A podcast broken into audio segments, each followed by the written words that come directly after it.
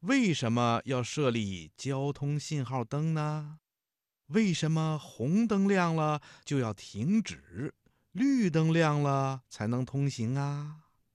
听广播的小朋友，在每一个道路的交叉路口啊，都会有从几个方向来的车需要通行，有的呢要直行，有的呀要拐弯儿。那到底该让谁先通过呢？这就需要有一定的规矩，听从指挥，才能够有序的通行，不会出现因为没有秩序而造成的交通堵塞或者出现交通事故。那由谁来指挥这些车辆呢？哼哼，当然是负责交通的警察叔叔。可是啊。路口那么多，不可能在每一个路口啊都请警察叔叔指挥交通。于是啊，就发明了交通信号灯，也就是我们现在看到的红灯、绿灯和黄灯，让交通信号灯来代替警察叔叔指挥。不论是机动车还是行人，大家都按照交通信号灯的变化。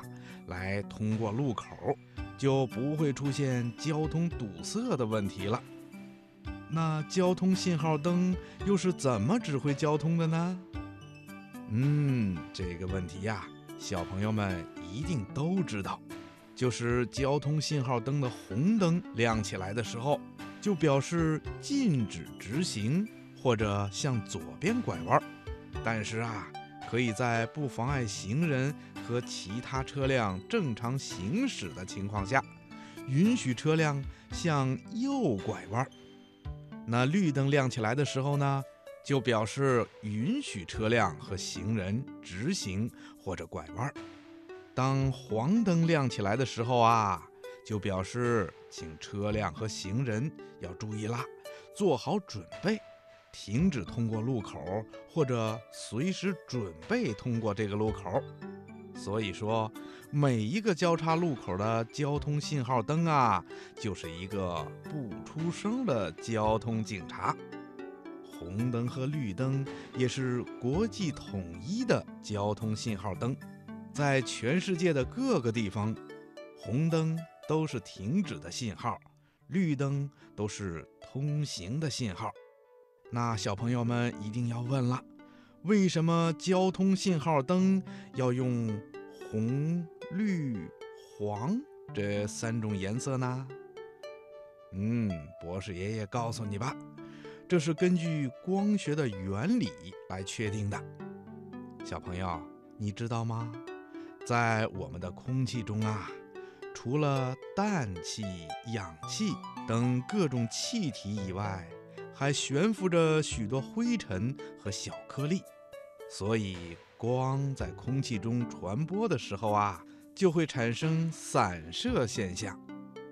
散射现象跟光的波长有关，波长越短，散射的作用越强。在可见光中啊，红光的波长是最长的，空气对它的散射作用也是最弱的，所以红光要比其他颜色的光。传得远，穿透能力呢也非常的强，因此开车的司机在比较远的地方就可以清楚地看到红色信号灯，并且可以采取措施，把车子的速度放慢，让车子慢慢地停下来。另外呀，人的视觉对红色也是非常敏感的，它能使人产生一种炙热感。和兴奋感，可以提醒司机注意路面上的情况，控制好车速，防止发生意外。采用绿色作为通行的信号，是因为红色和绿色的区别最大，很容易让人区分出来。还有啊，在人的视网膜里含有杆状和三种锥状感光细胞。杆状细胞对黄色光特别的敏感，三种锥状细胞呢，则对红光和绿光以及蓝光非常的敏感。